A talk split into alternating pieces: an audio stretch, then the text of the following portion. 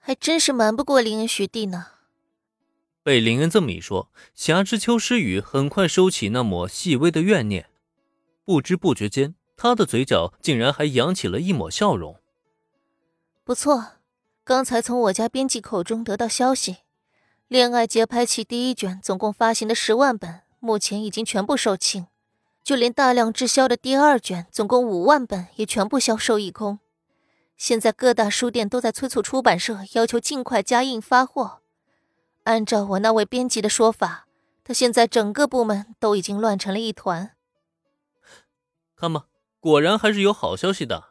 粉丝们的行动力啊，可是远比想象中来的还要更快一些。短短不到半天时间，《霞之秋诗语》的两卷便被全部清仓了。这也就是多亏了这个世界对盗版的打击极为严厉，不然的话，恐怕这段时间《恋爱节拍器》的盗版都已经满网络乱传了吧。虽说成了名给他带去一定的困扰，但果然还是喜悦大于这种麻烦才对啊！刚开始生人勿近的气场，搞得林还以为出了什么状况呢。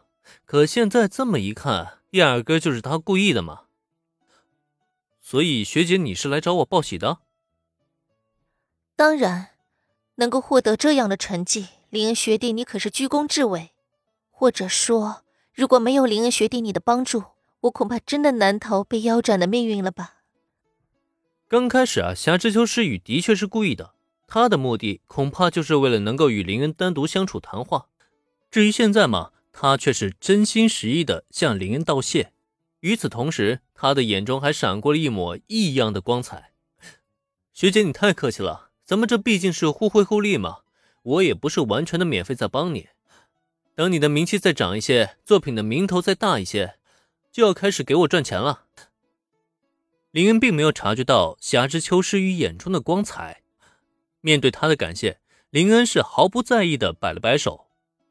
毕竟本来就是为了完成任务而顺手为之，更何况霞之秋诗雨的加入也的确是为他的事务所注入了新的活力。不然的话，只依靠一支尚未出道的乐队，这事务所未免也混得太惨了，不是吗？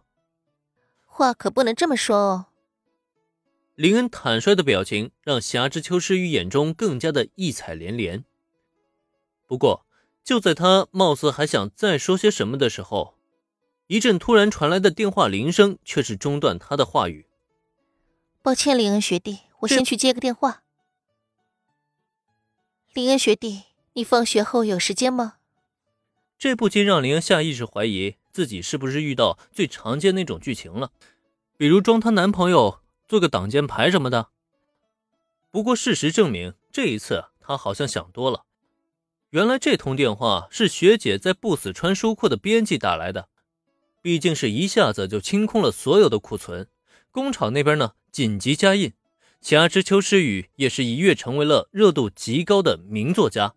在这种情况下。自家的作家竟然跑去跟一个偶像事务所签订了偶像合约，这引起了书库方面的极高度重视。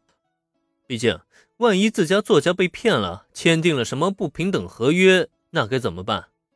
还有就是，如果对方的偶像事务所与自家争夺利益，那又该怎么解决呢？其中涉及的利益种种，不死川书库方面自然是不可能无视的。